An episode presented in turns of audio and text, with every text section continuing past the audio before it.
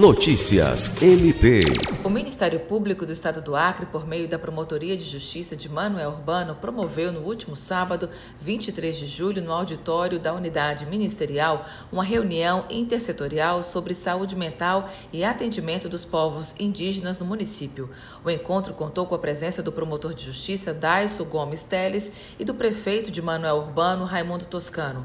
A reunião foi movida pela denúncia de que a população indígena estava sendo desassistida ao buscar atendimentos de saúde na rede pública municipal, com os casos sendo encaminhados para a FUNAI e Divisão de Saúde Indígena. O objetivo do encontro foi esclarecer que os atendimentos devem ser realizados também pelo município, além de estabelecer um plano de ação e fluxo de atendimento para a população indígena, principalmente aqueles que estão em trânsito dentro de Manuel Urbano.